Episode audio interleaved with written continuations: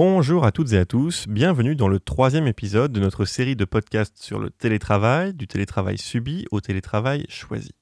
Dans les précédents épisodes, nous avons évoqué quelques astuces pour poursuivre la pratique du travail confiné que nous sommes encore nombreux à vivre aujourd'hui.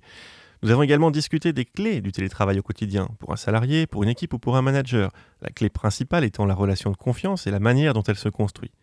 Si on réfléchit à comment une démarche de mise en place du télétravail pourrait se construire, le confinement lié au coronavirus nous oblige un peu à prendre le problème à l'envers. On commence donc d'abord par chambouler le quotidien pour qu'il s'adapte au travail à distance et on réfléchira ensuite à comment ancrer ces pratiques dans la durée. Dans le fond, c'est pas si mal, ça permet aux entreprises d'expérimenter à large échelle sans se poser trop tôt trop de questions existentielles. Dans cet épisode, nous aborderons trois questions. Comment aller plus loin dans une démarche télétravail dès aujourd'hui et sans attendre le retour au bureau? Quelle stratégie adopter à moyen terme pour capitaliser sur l'expérience de la crise et pérenniser le télétravail et les bonnes pratiques associées?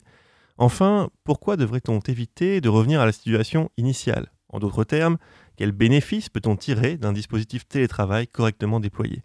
Je suis Maxime Robache, consultant en déploiement du télétravail, auteur de Mettre en place et manager le télétravail aux éditions Erol. Aujourd'hui, avec mon compère Luc Bertrand Hardy, coach, expert en télétravail et logothérapeute, nous allons tenter de vous proposer quelques idées pour que vous puissiez trouver vos propres réponses à ces questions.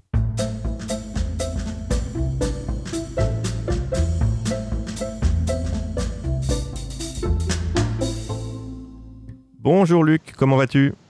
Bonjour Maxime, ben, je vais très bien et très heureux de participer à ce troisième podcast. Eh bien, pour toi, Luc, euh, qui est logothérapeute et qui aide les autres dans leur recherche de sens, en quoi ce sens que nous recherchons aujourd'hui dans cet épisode sur le télétravail est-il fondamental? Écoute, là, tu poses une bonne question parce qu'effectivement, le sens n'est pas inné et le sens souvent se dégage de ce que l'on met concrètement en place. Alors, Maxime, tout à l'heure, tu parlais d'aller plus loin dès aujourd'hui. Dans le premier épisode, nous avions évoqué quelques outils pour gérer sa journée de télétravail. Il y avait notamment la to mais aussi la méthode euh, Pomodoro pour découper son temps. Est-ce qu'on pourrait proposer des idées en plus? Oui, absolument. En, fait, l'idée, c'est d'adapter le plus possible tous les éléments du quotidien à la distance. On sait en fait, hein, depuis les années 60 et, et, les études de Merabian, que la perception que nous avons des informations n'est pas uniquement verbale. Selon Merabian, dans une communication, l'information est perçue à 7% avec le verbal, donc avec la signification propre des mots, à 38% avec le vocal, c'est-à-dire l'information, l'intonation et le son de la voix, et à 5%, 55% pardon, avec du visuel, c'est-à-dire le langage corporel et les images qui sont utilisées. On sait aussi depuis les années 90 qu'il existe dans notre cerveau des neurones miroirs et que ce que nous voyons chez l'autre est une grande source à la fois d'empathie et de cognition sociale. Tout ça pour dire qu'avec la distance, tout ou partie de cette perception visuelle, empathique et non verbale disparaît et qu'il faut trouver un moyen de le compenser. Si on prend par exemple le sujet des réunions. Quand tout le monde est à distance, on ne peut plus se permettre de passer une journée ou une demi-journée en réunion. c'est vraiment insoutenable d'abord, ne serait-ce qu'avec le casque sur les oreilles. Il faut donc faire en sorte que la réunion redevienne uniquement un lieu de collaboration et de co-création, et c'est ce qu'elle devrait être initialement, hein, et pas un moment pour passer le temps ou s'écouter parler. Alors, afin qu'une réunion à distance se passe bien et que l'absence de communication non verbale ne soit pas un trop gros frein, on va essayer de, respecter une petite checklist. Alors, premièrement, est-ce que j'ai vraiment besoin de faire une réunion? Qu'est-ce qu'on va produire dans cette réunion? Est-ce que la réunion sert à produire quelque chose ou non? Deuxièmement, si vraiment j'ai besoin de cette réunion, quels sont les participants dont j'ai vraiment, vraiment besoin, qui sont vraiment nécessaires strictement, et comment je vais faire pour leur donner envie de s'investir dans la réunion? Quelle expérience participant on va leur proposer? Qu'est-ce qu'il va falloir préparer? C'est le troisièmement pour que la réunion se déroule bien. Quatrièmement, quel va être le déroulé de la réunion? Et, là, je ne parle pas de l'ordre du jour avec les différents sujets, hein, mais bien du processus de création collective qui doit être très clair pour tout le monde et annoncé dès le départ. Cinquièmement, combien de temps on va allouer à cette réunion et comment on va faire pour respecter ce temps? Et enfin, sixièmement, comment est-ce qu'on va recueillir les, les feedbacks des participants pour s'améliorer en continu? Alors, se poser toutes, ces questions, hein, c'est s'assurer que les participants qu'on va inviter et qui vont venir, parce qu'on va leur donner envie, ils auront une véritable expérience participant qui va les satisfaire. Et en fait, ce qu'on cherche à faire en faisant tout ça, c'est remettre de la méthode dans l'organisation et la tenue des réunions qui sont culturellement en France quand même un petit peu dilettantes. Écoute, vraiment, merci Maxime euh, pour ce point. Euh, on voit bien l'intérêt de tout ça pour faire effectivement des réunions simples efficaces. Pour ma part, qui ai eu longtemps d'expérience d'une vie en entreprise, nombre de réunions où au bout d'une heure, je décrochais complètement parce que ça partait dans tous les sens, il y avait trop de monde autour de la table. Donc merci de ce point que tu as développé.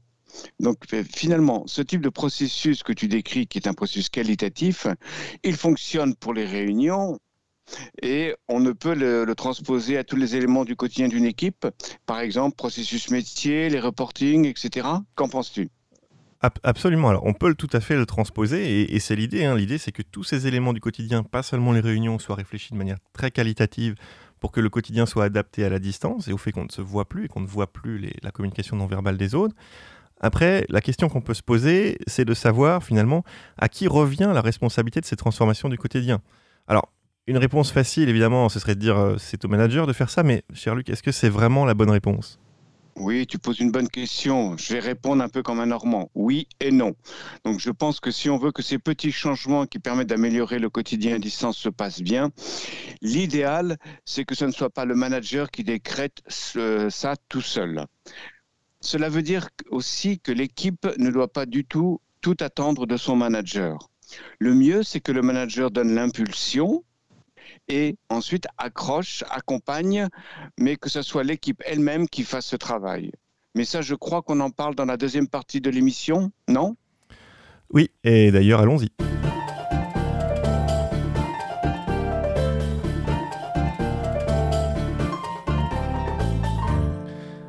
Alors on entre dans le cœur du sujet. Effectivement, il y a deux façons d'appréhender le télétravail. On peut le voir comme une commodité individuelle que l'on va accorder unitairement à des salariés. Et puis, on peut aussi le voir comme un mode d'organisation collectif, avec des modalités qui sont, qui sont co-construites et qui vont s'inscrire dans le quotidien de l'équipe. Alors évidemment, Luc, toi et moi, euh, je pense qu'on partage la conviction que la deuxième approche est beaucoup plus bénéfique. comment est-ce qu'on fait pour ancrer la pratique du télétravail dans le collectif, et c'est le collectif qui est important pour l'après-crise? Effectivement, là, on est au, on est au cœur du sujet. C'est redonner de la valeur au collectif du travail. Euh, effectivement, dans une équipe, nous ne sommes pas des salariés isolés et peut-être que la tentation quand on est en télétravail, c'est tout d'un coup se couper, euh, mais c'est un processus très subtil, se couper des autres. Donc, redonner la place centrale quelque part au collectif du travail, ensuite adopter une attitude de co-construction qui permette effectivement que chaque salarié se sente concerné et donc puisse s'engager à la hauteur de ses capacités. Et puis, bien sûr, euh, communiquer autour un peu d'une autorégulation. Alors, pour faire cela, on peut envisager de faire une rétrospective du travail confiné avec son équipe. Qu'est-ce qui s'est bien passé? Qu'est-ce qui s'est mal passé? Qu'est-ce qui nous a manqué? Et quelles actions d'amélioration continues on décide de mettre en place pour aider à pérenniser, voire à transformer le dispositif? Ensuite, quand on sera revenu à une situation plus normale, on pourra aussi faire un atelier de co-construction pour que l'équipe définisse ensemble les modalités du travail, évidemment dans le cadre fixé par l'entreprise. On se posera ensemble des questions du type combien de jours par semaine, quelle répartition, fixe variable, quelle organisation, quelle continuité de service, etc. etc. Et on pourra mettre tout ça dans une charte du télétravail ou du bien vivre ensemble. Qu'en penses-tu? Oui, et on a beaucoup parlé de, confiance dans l'épisode 2. Hein. Là, on va un peu au-delà de la simple relation de confiance individuelle. On est en train de faire confiance à l'équipe pour qu'elle s'auto-organise. Ça veut dire aussi que par cette confiance, on lui donne de l'autonomie et on la responsabilise. Et si on se fie à la théorie du Y de McDouglas, ça veut dire qu'on initie une sorte de boucle vertueuse d'engagement et d'épanouissement, donc de motivation et par conséquent de performance et de qualité de vie.